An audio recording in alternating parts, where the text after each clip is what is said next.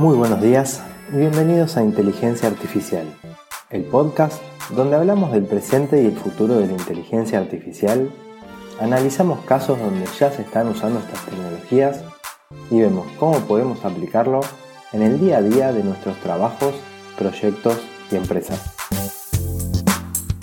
Yo soy Pocho Costa, ingeniero en sistemas, programador y amante de la tecnología, y me puedes encontrar en pochocosta.com, donde ahí también vas a encontrar las notas del programa y otros medios para ponerte en contacto conmigo. Empezamos. Hola, ¿cómo andan? Acá estamos una vez más. Semana número 16 del 2019. Acá en Argentina estamos de feriado por Semana Santa. Así que bueno, se me estuvo haciendo difícil grabar porque bueno, tengo que alternar un poco entre pasar el tiempo con la familia y, y bueno, un rato para grabar el podcast. Hoy la cosa viene de herramientas. Eh, hasta ahora nunca había hablado de una herramienta en particular, creo, no, no recuerdo. Pero quiero hablarles de una que estuve probando en estos días y me gustó mucho. Sirve para crear, entrenar y hacer deploy de redes neuronales, pero de una forma visual, con componentes de tipo drag and drop que puedes ir arrastrando para armar tu modelo. La herramienta está creada por la empresa Deep Cognition y eh, bueno, se puede encontrar en, el sitio web y se llama Deep Learning Studio. Funciona online y tiene una cuenta gratuita que puedes crearte para probar. Eh, te dan dos horas de procesamiento gratis. O también te puedes descargar un IDE para trabajar y ejecutar en tu propia GPU. Yo lo que hice cuando la descubrí fue crearme la cuenta y al entrar a la pantalla principal vi que podía crear un nuevo proyecto o también podía ver proyectos de ejemplo que ya había creados. Así que me fui para los proyectos de ejemplo para ver qué había y mirar cómo estaban hechos.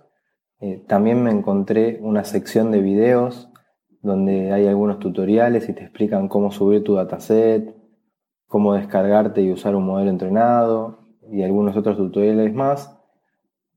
Así que me miré algunos como para ponerme en tema más rápido Después hay una sección de datasets donde puedes ver los datasets que vos hayas subido, pero también hay algunos públicos que ya están cargados y que puedes usar.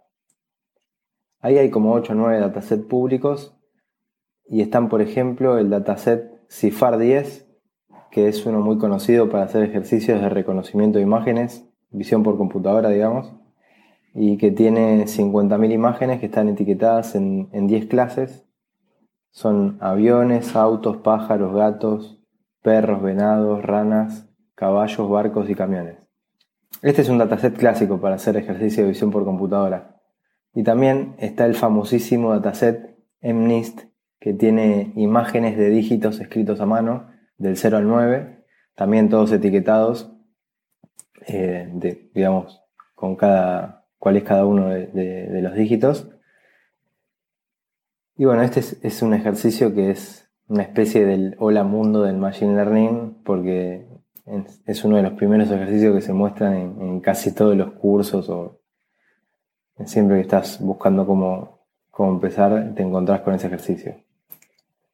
Así que una vez que me miré todo eso, me fui a crear el primer proyecto para usar este viejo y conocido dataset del MNIST.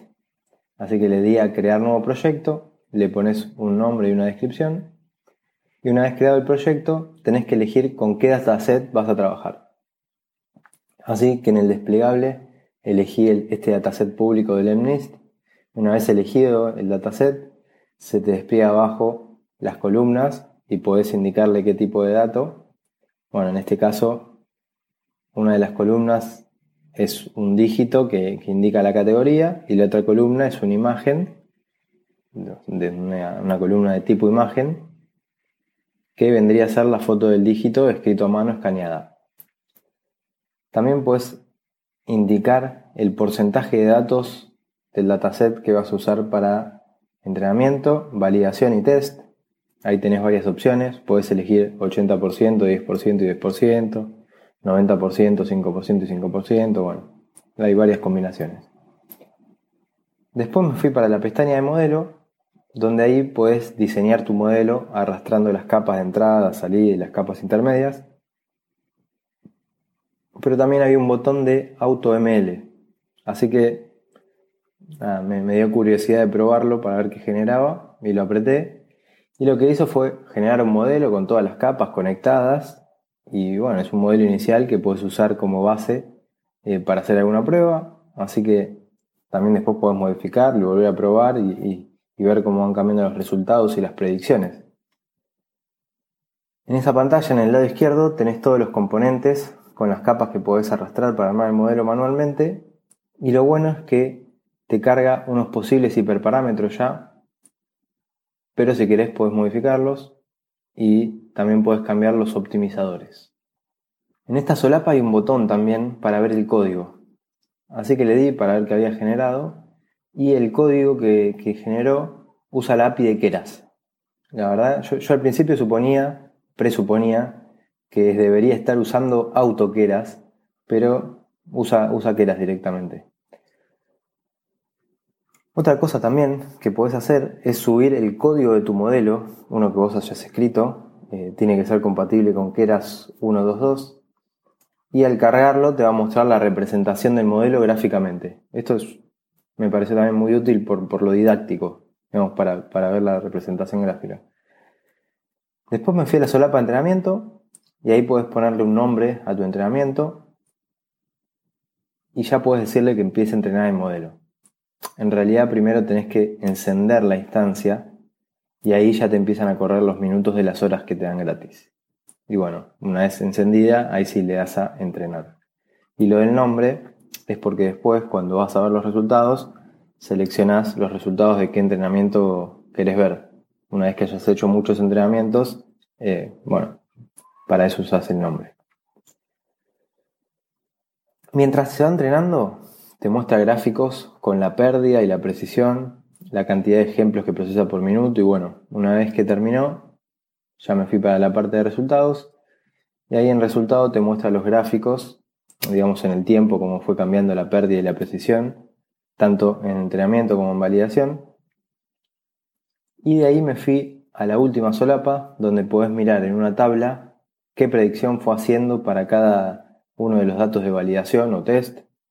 Pues vos también ahí mismo subir nuevos casos para ver qué resultado te da la predicción y con qué probabilidad. Acá mismo también tenés la opción de deploy para publicar esto en una instancia y poder pegarle de, digamos, desde alguna aplicación. Y hasta acá les digo que habré tardado dos minutos en hacer esto. Así que lo rápido, lo rápido que es para probar cosas eh, está muy bueno. Después me fui a hacer otra prueba.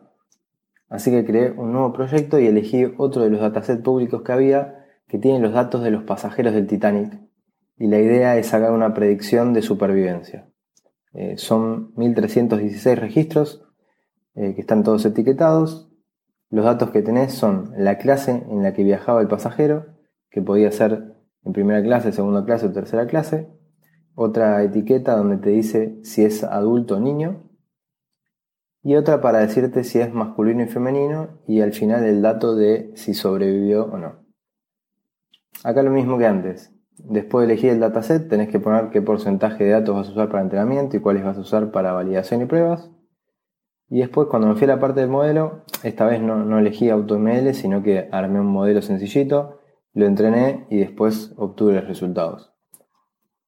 La verdad es que me pareció interesante por muchas cosas. Primero porque me parece que este tipo de herramientas nos pueden servir para ganar tiempo a veces cuando queremos probar algo rápido Además, estas herramientas visuales te abstraen de las APIs de código eh, y pueden servir para centrarte en la solución sin importar el código, mismo para cuando estás empezando con esto. Tal vez te puede dar curiosidad de cómo es eh, hacer algo, puedes ir y mirar los ejemplos. Eh, si, el código te asusta un poco, digamos, con esta herramienta, tal vez puedes, si sabes la teoría, puedes hacer alguna red neuronal arrastrando componentes. Y bueno, quizás este tipo de herramientas ayuden a que algunos que, hoy todavía no se animan, se animan a empezar. Yo les dejo algunas capturas en las notas para que vean cómo es. También les dejo el link para los que quieran crearse una cuenta. Eh, es deepcognition.ai. Y bueno, me gustaría que me cuenten qué les parece la herramienta, si les interesa que de vez en cuando hable de alguna herramienta o, algo de la parte técnica. Así que espero sus comentarios en pochocosta.com o si no en Twitter donde soy arroba pochocosta. Muchas gracias por estar ahí y recordá suscribirte en Spotify, Google Podcast, Apple Podcast o en Evox para enterarte cada vez que sale un nuevo episodio. Gracias por los comentarios y los me gusta en y las recomendaciones en iTunes, que son lo que hace que este podcast pueda ser descubierto por más personas. Y nos escuchamos en el próximo episodio, donde seguiremos hablando de este hermoso mundo de la inteligencia artificial.